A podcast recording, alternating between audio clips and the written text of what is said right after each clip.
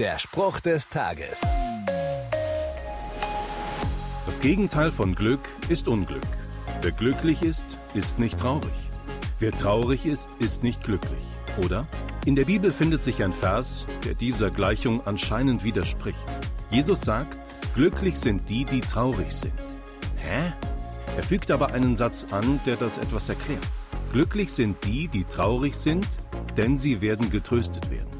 Natürlich sind Trauer und Leid nichts Schönes und macht Menschen nicht glücklich.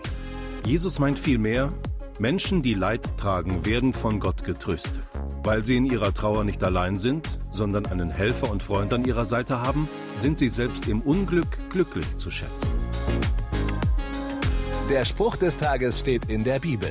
Bibellesen auf bibleserver.com.